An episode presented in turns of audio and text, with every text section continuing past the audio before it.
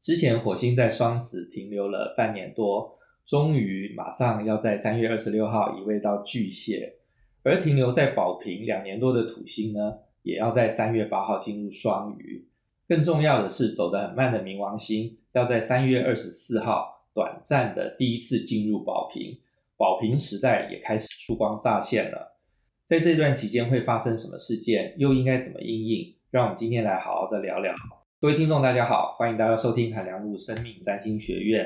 我是韩良路生命占星学院的妙佩伦，现场还有宋伟翔，大家好；李欣怡，大家好；Mouse，大家好；还有罗美华，大家好。好，现在录音时间是二月二十八号的上午十一点钟哦。那么，因为我们这一集三月一号就要上线了，我们现在都是。呃，会压在离那个上线时间比较近的。这个是连续剧八点档的拍摄节奏。对，对，就是对啊，早上我们才拿到剧本了，马上就把它演出来。等一下还要修改，要演出来。对，所以我们这几集都会比较贴近说呃现在的那个时间啊。那么现在当然说呃，大家刚我相信各位听众听到这集的时候都是连假刚结束啊。那么。那虽然年假刚结束了，可是我们还是要提醒大家哦，就是那个我们上线上架的时候是三月一号，那我们三月三号的时候呢，春季的太阳回归哦，就要停止那呃收，就是我们活动通的购物车就要关闭了，所以要提醒大家呢，如果要参加春季的太阳回归，那什么叫春季的太阳回归呢？就是如果说你的太阳星座是在牡羊、金牛跟双子的话。那都很欢迎你来报名啊。那这个呃，我们需会需要有一点点基本的占星技巧，就是你要知道什么是星座，什么是宫位，什么是相位，不用很精通，可是你要知知道这三个是什么东西哦，那你就可以来报名。那这个因为说我们太阳回归是每一年都会回归，因为太阳每三百六十五天左右会走一圈，所以它很适合说在你生日之前呢来参加这个班。来去帮你预测一下今年啊、哦、会有什么样的一些事呃大事上的变化，也可以做个规划。好，那我们最近呢，哈，我因为上次啊我们的线上课程啊，因为之前我们老板跟我们说啊，就是说他有一个达标的目标，那结果没想到呢，就在最后的几天啊，那尤其我后来就卯起来，最后五天、最后三天、最后一天啊，那就有很多人就哎，好像是看到这个报名。那所以说以后呢，我也会把这个纳入我们的呃，就是固定的行程，就不断的提醒大家哪一个课程啊还剩三天，哪个课程还剩一天哦。那关于那个课程啊，好像有一些问题啊，貌似好像呃要跟大家哦，没有问题啦，就是我们募资已经结束了嘛，那谢谢大家支持，我们在募资阶段已经卖了三百多份，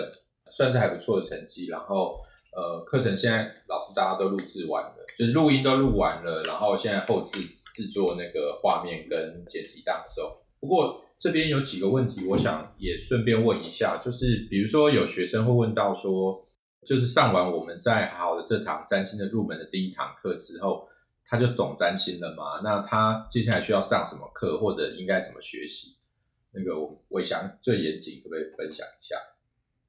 好，我们这一堂课程主要会教给大家如何认识不同的行星以及不同的星座的一些基本概念。所以各位同学，假如你们在看完了这样子的课程了以后呢，第一个你应该会学会了如何阅读星盘上面的星宫资讯，以及行星进入了呃不同的星座，大概会是一个什么样的概念。举例来说，你会因此知道。我的太阳母羊会是一个什么样子的一种表现？同时，这个太阳母羊又在第三宫，又会是一个什么样子的这一个表现？同时，加上我们其他的月亮、水星、金星、火星，一直到冥王星，好，这方面的基础解释，应该就已经可以算是有一个呃比较综合的自我认识的能力。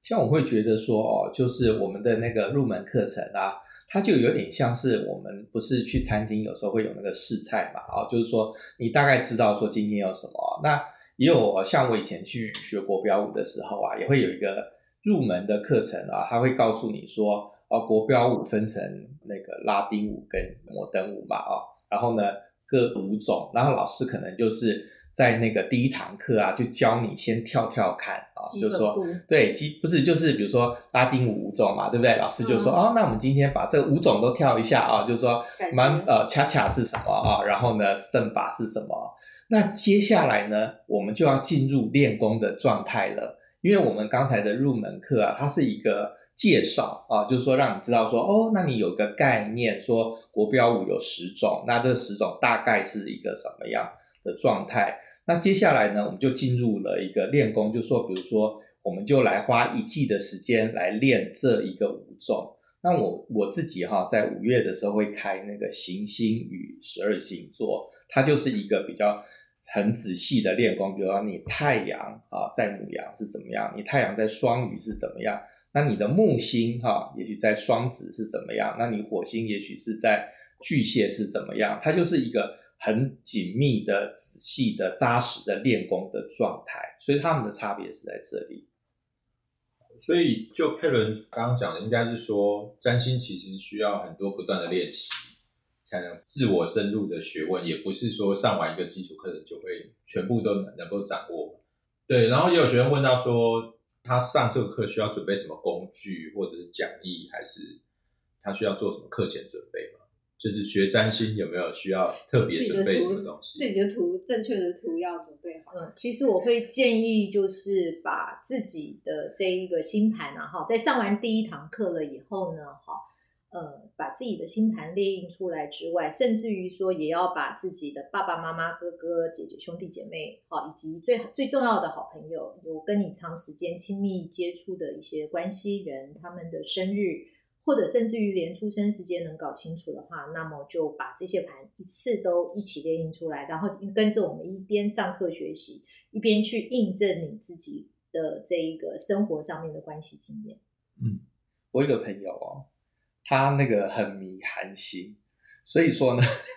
我觉得这个不能算是好或者不好的方法。就是呢，有时候韩星会来台湾嘛，哦，然后呢，他就会列印出这个韩星的星图哦。然后呢，不断，因为他是我的网友哦，他就会不断的在那个网络上不断的问我说：“我会不会跟他在一起？我可以跟他结婚吗？哦，那我会在什么样的情境之下跟他在一起啊？真的很喜什么呃，会跟我有什么样的发展？那我就呃，对，就我心里就想说，这个也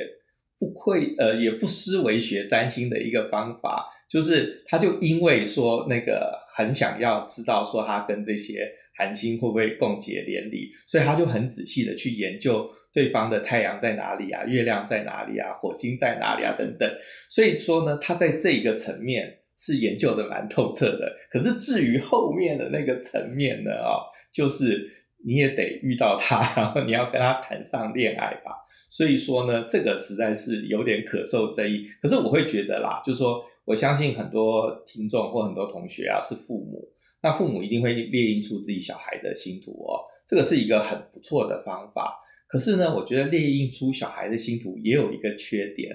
就是小孩还很小，就是他将来的一方面他的可塑性很大，那再来呢是他的生命事件都还没有发生，所以说呢，很容易父母就会觉得说，我小孩哪是这样？那我心里就会想说，他还没有到青春期，他到青春期后以后就可能就是这样子。所以说呢，如果说你找得到父母的出生时间的话，其实你列印，我知道各位对父母都兴趣缺缺，但是呢，你父母的星图才是你最容易去入手占星的这个东西。那至于其他的工具的话呢，其实不是那么的需要啊，就是说你只要会打出星图哦，那么我们课前呢也都有一些课程，我们也都会呃，就是有讲义。那像是我们的。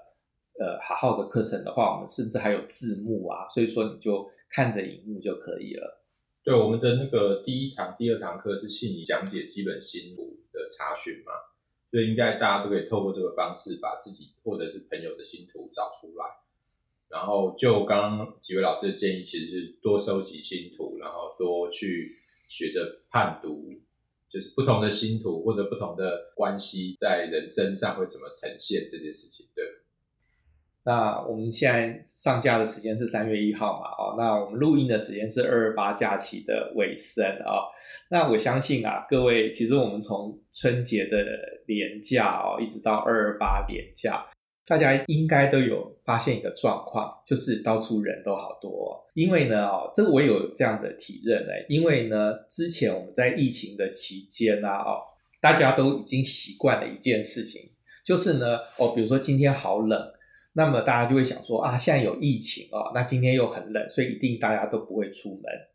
那可是呢，大家处于这个状态已经处于了有大概有两年多的时间，所以说呢，今年灯节的时候啊，有几天也是蛮冷的哦。那连假的那个第二天也是蛮冷的。那我也的确就是跟那个之前的疫情期间想法一样，就是啊，今天这么冷，一定不会出门，一定没有什么人出门。结果呢，我去看灯节被挤爆。那后来呢，又很不智的说看灯节啊，哈，想说啊。那灯节成品电影院哈就在那个松烟园区，所以我可以一兼二顾，然后呢去去看松烟灯节，然后顺便去看成品电影院，结果也是塞爆。然后呢想说我看的是很冷门的艺术电影，一定没有人看，结果也塞爆。然后都然后想说啊去光点好了，光点台北一定没人，也塞塞爆，排队排很长。所以说呢啊，大家一定有发现一件事情啊，就是说最近这个时间呢。他一反大家以前觉得说哦，那个一定不会有人，结果呢到处都是人啊、哦。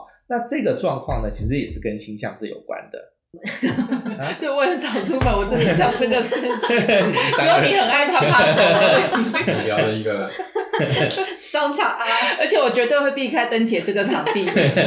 我会出门，但我去山上，所以我没办法。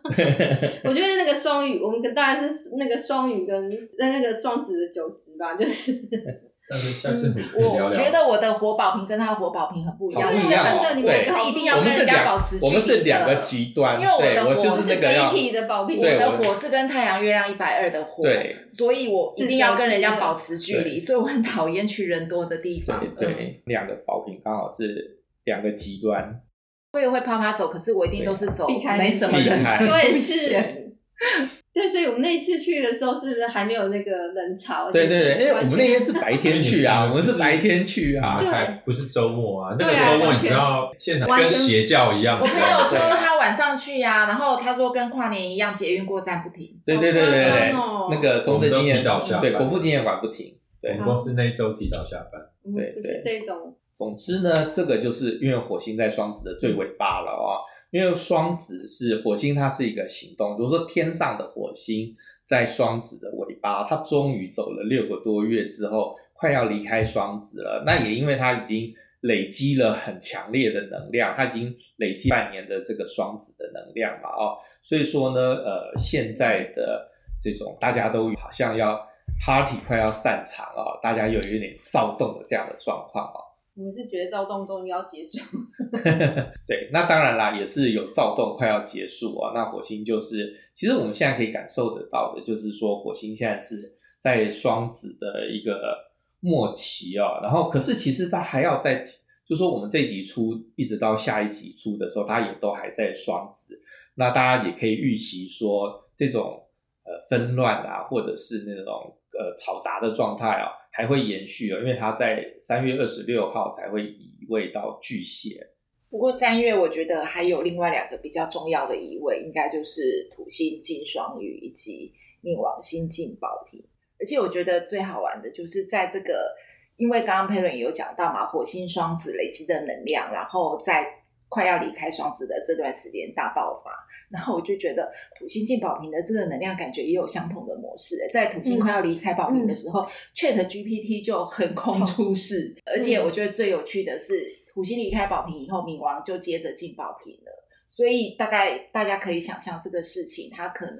对于呃整个人类生活会造成的影响，对，其实是很大的。那我们回到上一次土星进宝瓶的时候，大概在那段时间，其实。所诞生对于人类最影响最大的就是 World Wide Web，、嗯、就是我们现在上网嘛，然后前面不是要打个 W 三个 W 吗？它其实就是在上一轮的土星进宝瓶，大概一九九一年的时候正式公布给大众使用。然后另外还有一个，可是可能就是不是科技业的人比较没有那么有感，可是你在科技业里面的人就会知道，就是跟 World Wide Web 同一年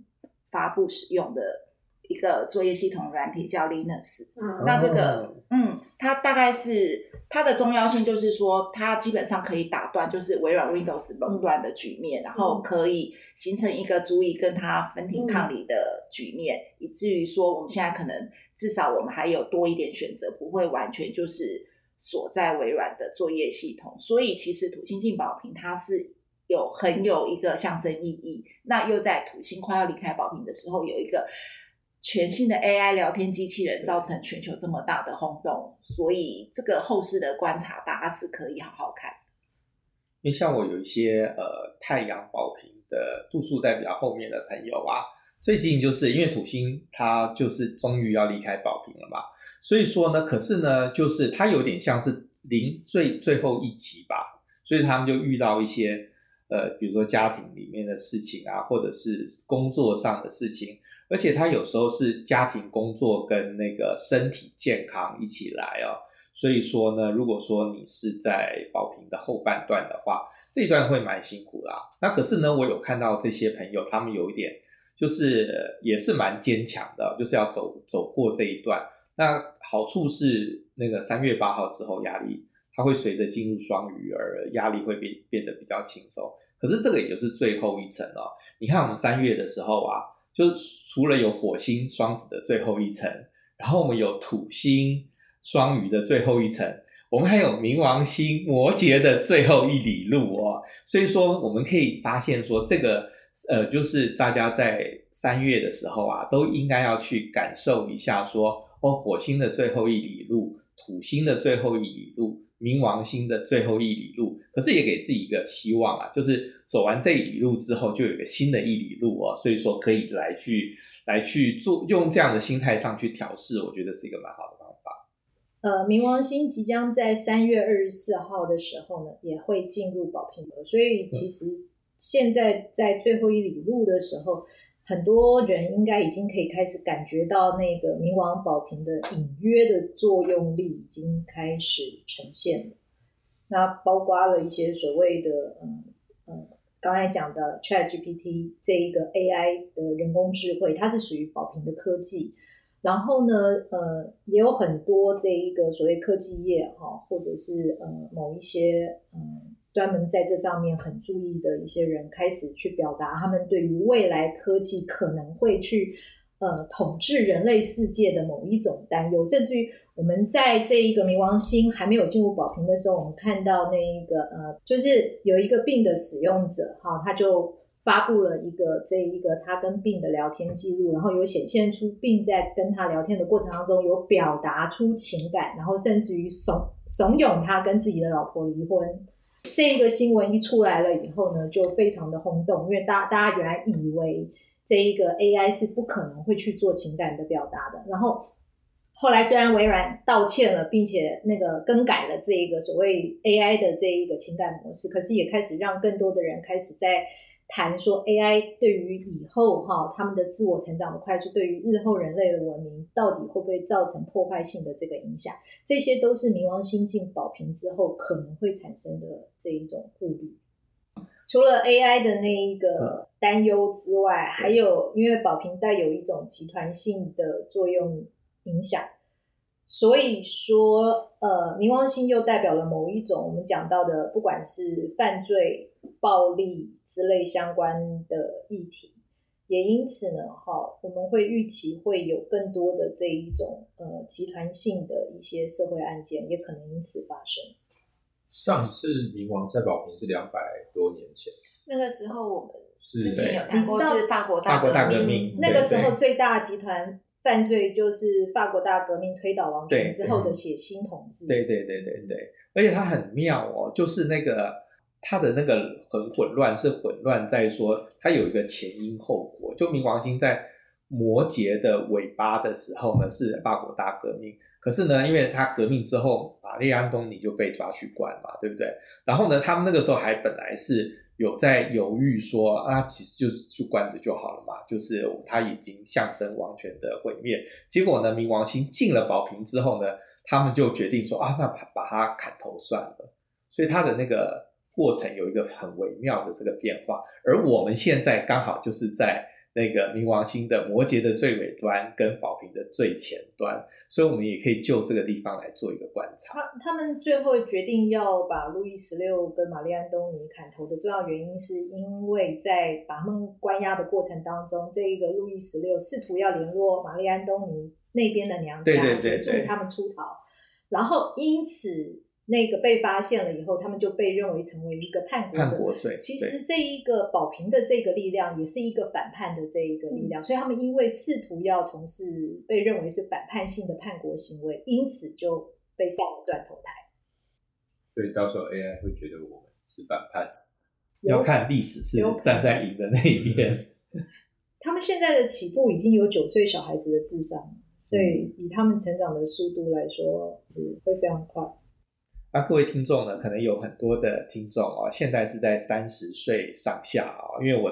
有很多来报名我们占星班的同学都在这个年纪啊。那我们当初在学占星的时候，也差不多是这种岁数啊。嗯、对，那这个是很有道理的，是因为我身边呢也有说一些其他的没有学占星的人啊，他也在就是刚好是三十岁上下，他就问我说：“哎，之前你是不是有做心理咨商啊？”那么你那个时候的效果是怎么样？然后有没有哪些机构可以推荐？那我把这些人呢稍微算，就是说哦，那那我就问说啊，你是一九九几年出生的啊？哈，就是哦，九二、九三、九四啊，哦都有。那我就就马上就意识到了，因为你如果是刚才我们说什么九二、九三、九四啊，哈，你差不多今年就是三十岁上下嘛，因为现在是二零二三年啊。那在这个呃九二、九三、九四。出生的人，你差不多是三十岁。那三十岁呢？我们不要忘了，三十岁就是土星回归的年纪。所以，我们通常哦，不要说通常，应该是说每一个人，你都会在这个时候遇到一个很大的压力。那像我在问我那个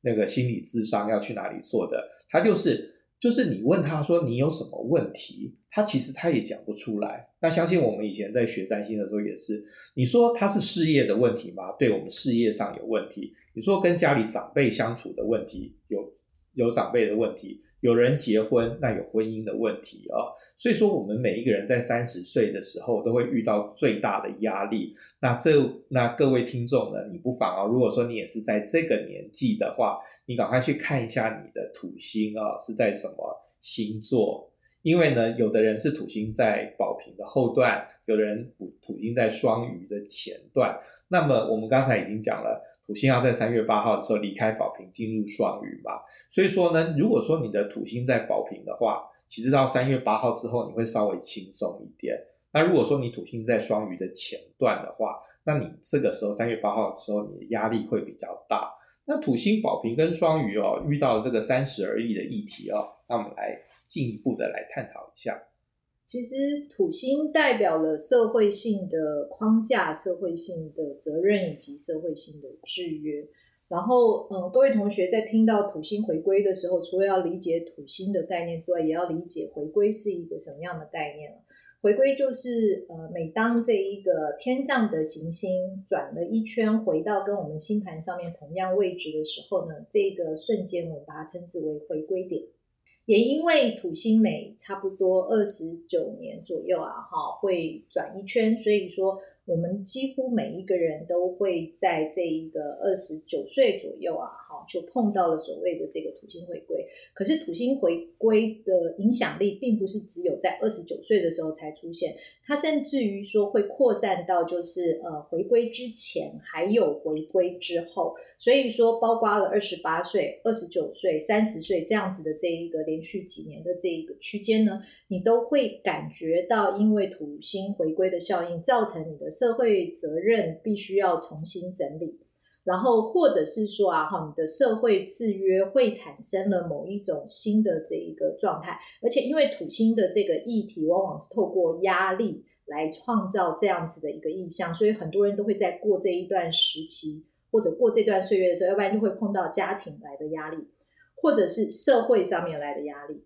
或者是事业上面来的压力，也因此我经常碰到在土星回归的时候发生的事情，包括了呃生小孩，因为你生小孩了以后，你的这个社会责任哈，那个可能议题就会改变，或者是换工作，然后或者是失恋，或者是结婚哈，这一些都都会因为压力而逼使你去思考，说你在社会上面所存在的这一个位置，或者是你存在的生存的这一个方式，而且它也会因为回归产生了某一种新的起点，或者是新的意识。不过在回归之前跟回归之后，我们说二十八岁、二十九岁、三十三十岁，还是有些微妙的差别。这个微妙的差别，不见得很多人能够分得出来。不过，如果硬要说这种微妙差别的话，你会发现很多二十八岁时，就是土星还没有回归、接近回归之前的那一个状态，比较容易是你的人生某一些事情或事件的结束的那一个时期。然后呢，在这一个呃过了二十九岁回归点，然后差不多到了三十岁了以后，刚过土星回归的时候，那时候你会发现有一些新的压力、新的责任。新的这个社会框架或者是社会名片，好，然后在你的生命当中，因此就出现了。所以说，像最近大家都可以注意到香港的名媛蔡天凤的这个死亡的这一个案件，我相信有不少的听众应该也都有在注意这件事情，因为这件事情它整个发生的经过会让很多人觉得骇人听闻。可是，假如各位同学你们有注意到他。今年的岁数的话，他今年刚好是我们前面讲的二十八岁。然后我们刚才有讲过，二十八岁刚好是土星回归之前，所以它往往是某一种社会上面的这一个位阶，或社会上面的压力、社会上面的议题的某一种结束的一个时期。然后他刚好也在这个比较特殊的土星加压的时期，碰到了这样子的不幸的事情。我觉得光是他。那一个呃，把他的豪宅那个名字写给他的，啊、就非常的土双鱼啊，啊还让他的那个大伯来当他的，这很土双鱼啊。对对对对，因为土星就是啊，土星。我觉得土双鱼就是为人做做牛做马，什么都给，结果到最后还被人家捅一刀的那种。对，对很多都是这样子的。因为双鱼它有一点不切实际吧？因为土星哈，土星其实是一个很有意思的星啊。就是呢，土星落在什么星座？因为我们都先不要管宫位，光是星座它就很准了。而且土星走这么慢，它两两年多才走一个星座嘛，所以你就会发现说，这个世代哦，它就会有一个什么样的，就会有一个这样土星的特征。那土星是业力，对不对？那我先讲一个大家很容易懂的事情啊，就是土星落在巨蟹。那土星落在巨蟹，巨蟹是家人。所以说呢，我身边哈遇到的那个土星，只要在巨蟹，哎，其实就是我们身边有很多的土星巨蟹的人啊，就是他会有一个状态，就是说呢，家人啊，就是因为巨蟹跟家庭有关，所以变成说呢，家里的那些责任通常都是土星巨蟹要扛，也就是说，他们家里可能生了三个兄弟姐妹，其他两个都在国外。所以说呢，哎，就刚好土星巨蟹的这个在台湾，所以变成说呢，比如说什么爸妈什么，也不是出什么大事，也不见得出什么大事，只是说可能说爸妈要去开白内障的手术啊，结果呢，你好死不死，你那天去买了马丹娜演唱会的票，可是妈妈就说我那天要开白内障，所以你就只好放弃那个演唱会去陪陪妈妈去。开白内障，这个就是土星的巨蟹最容易发生的事情，因为它它会有那个，就说你也不是说谁做了谁没做，或者是说你兄弟姐妹跟爸妈感情不好，就没有，他们刚好在国外，这个是你看土星落在巨蟹，他的巨蟹的家人关系就会是他土星的业力所在。那土双鱼是什么呢？双鱼就是 everything, every time, everywhere。他们是所有的事情，所以变成说呢，他变得很不务实啊。就是说，刚像刚才宋伟祥讲说，那那个房子啊，然后呢，登记名下登记别人啊，因为双鱼有一种说都没关系，都很好。那结果呢，你想想看，双鱼想要说哦，那我就是那个都给别人啊，大家都这样子，应该不会出事。可是土星它是业力之星，它即使是这样子，它还是出事。所以说，这个是土双鱼它。比较会遇到的问题啊、哦，那再来呢，土双鱼啊，哈，哎，因为我们刚好今天可能很多听众土双鱼，因为这个刚好三十岁吧，土双鱼的人哦，对于那个命理或者是神秘学是很认真的哦，有很多为什么呢？因为土星它会让你遇到一些宿命上的无奈，所以呢，像是那个土巨蟹的人对家庭很认真，因为他家人有很多的无奈，让他去。面对说我要照顾家人这件事。那土双鱼呢，是他们灵性上有很多的无奈，所以他们很注重跟灵性有关的议题。哎，我这边碰到的例子，有时候是反过来的状况，他们会对灵性有很大的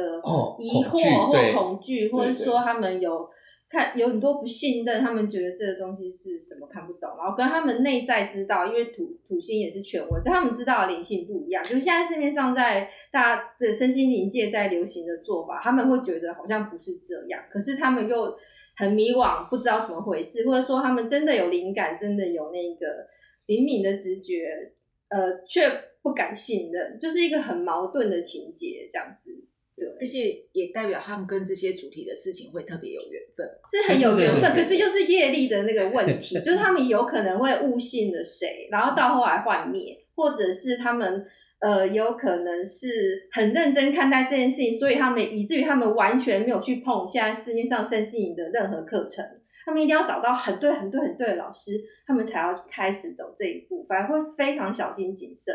对。那我也碰过另外一种土双鱼的族群，他们那个可能佛经念的很厉害，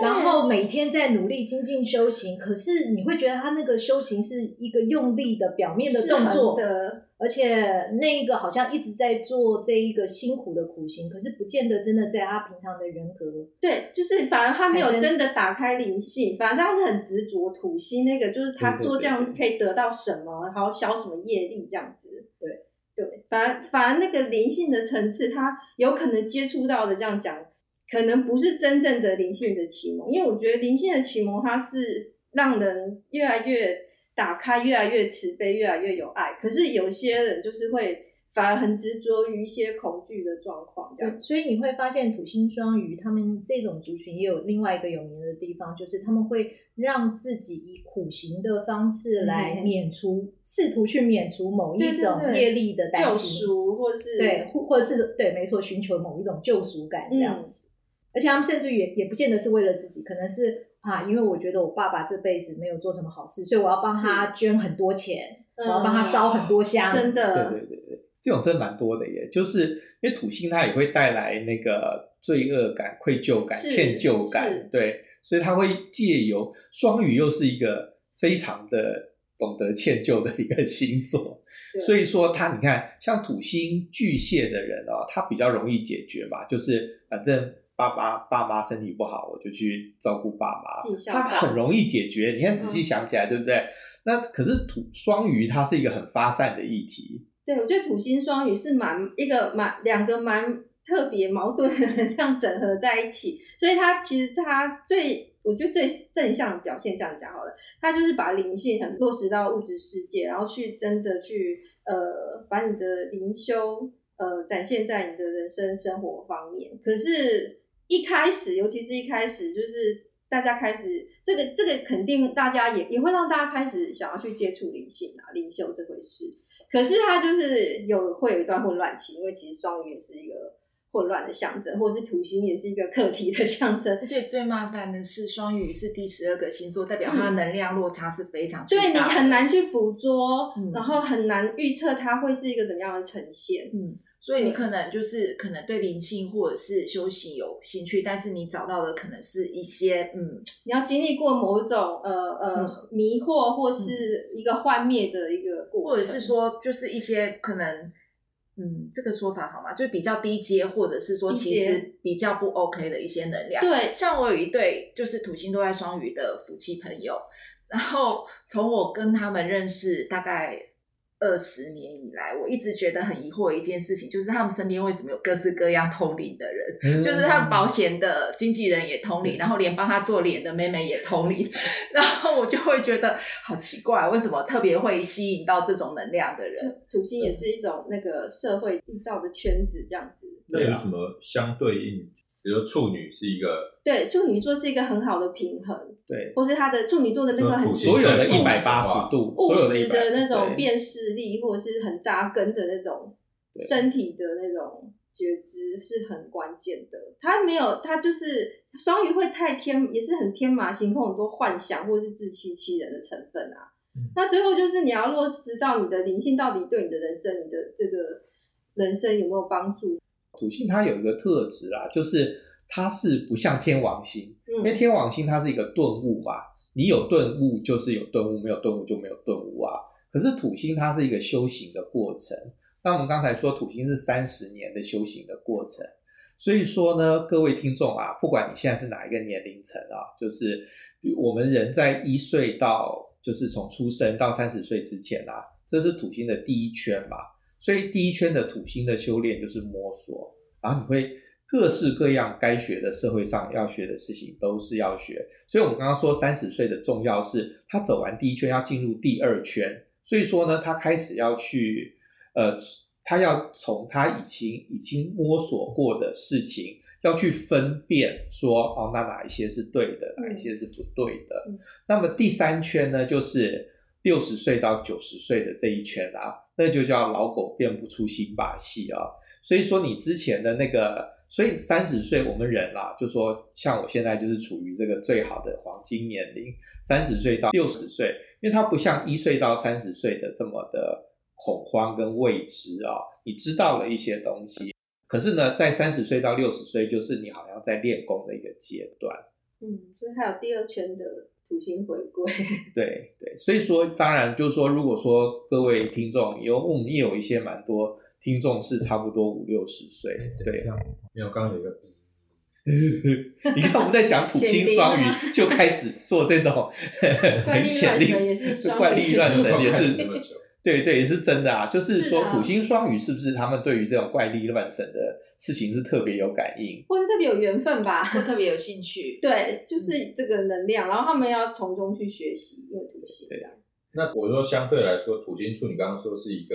balance，对，不是土星处女，就是说土星双鱼，他要去好的处女能量，他要顾及，对，就是说一个土星双，假设今天一个人土星双鱼，他陷入这种土星双鱼的。混乱纠结，然后不能够脱身的时候，他要想一想处女可以怎么做，然后借由处女的这个，你不见得有要有心落在处女哦，对，因为大家可能有个盲点说，说啊，那我又没有心落在处女，你用想象的啊，就是说我想象我如果我有一个处女啊的能量的话，我可以怎么样去 balance 我的双鱼？处女就还蛮尝试的嘛，你至少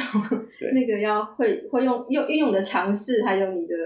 对对，要实际，要要眼见为凭啊，对对对，不要这样子对疑神疑鬼啊，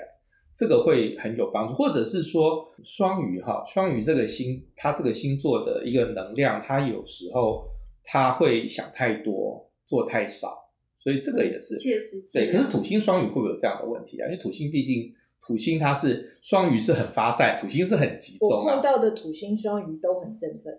可是他们是很振奋的做好事，很振奋的抄经，对，很振奋的 去打坐，对对对，对，他们在这方面很振奋的，对，呃，布施，对对，对我碰过最大的布施者是土星双鱼，对对，就是他们也是那种土星很认真看待，对他们很认真，而且他们几乎把它当成是一个呃没有办法去推掉的责任，对对。然后甚至于说，我碰过有一位救狗人士是土星双鱼，他为了那一个救救狗散尽家财，而且家人也不喜欢跟他在一起住了。然后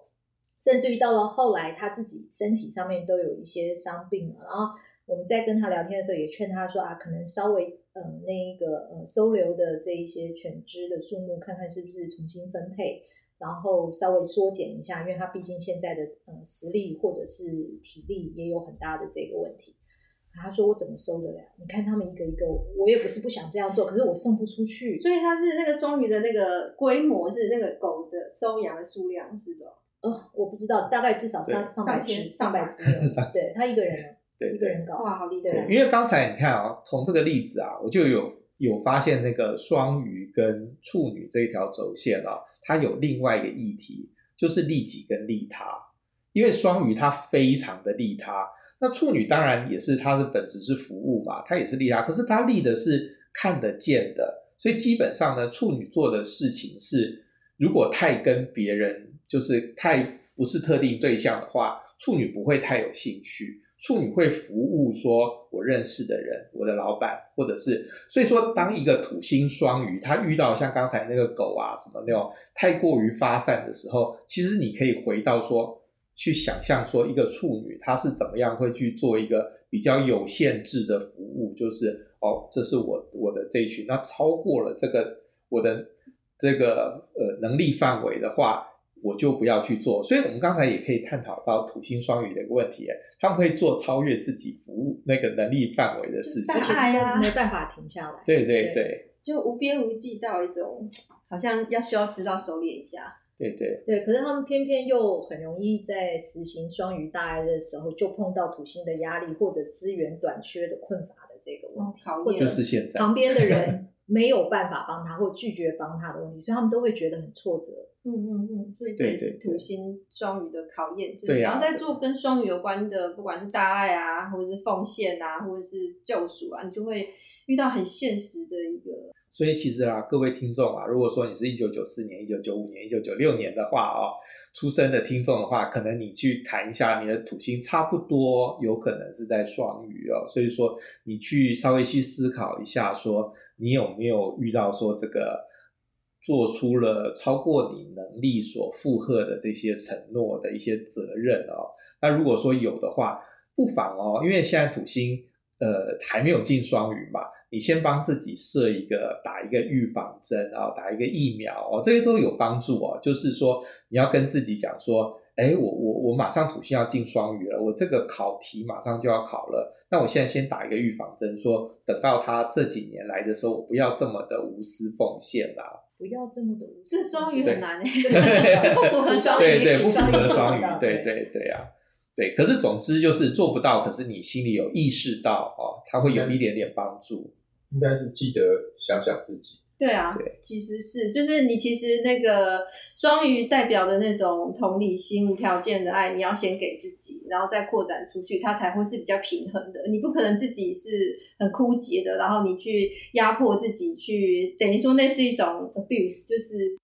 压榨自己，自己都是干枯的，然后去帮别人，那就本末倒置了。我个人觉得是这样。刚刚罗美华讲到一个词啊，非常的好。就是呢，土星双鱼的人常常在 abuse 自己。对啊，对，就是各种东西。对对，真的，其实就是因为双鱼有有时候土土星双各种双鱼啦，他会忘记我自己也是一个人，我不是一，啊、我不是光，我不是爱。我呃，就是他会他忘记说哦，我是一个活生生的人，就是以为自己是光或者是爱，就是当神呐、啊，就是来救世这样子。对，可是事实上是不应该这样，就是说不是不应该，是应该。你要把自己当人看。对对 对，你要把自己当人看，对，不要说不把自己当人看，这样的话，你的人生会过得非常的辛苦。所以双鱼的下一个星座就是母羊，啊，对，对哦，牡羊就操作自己的。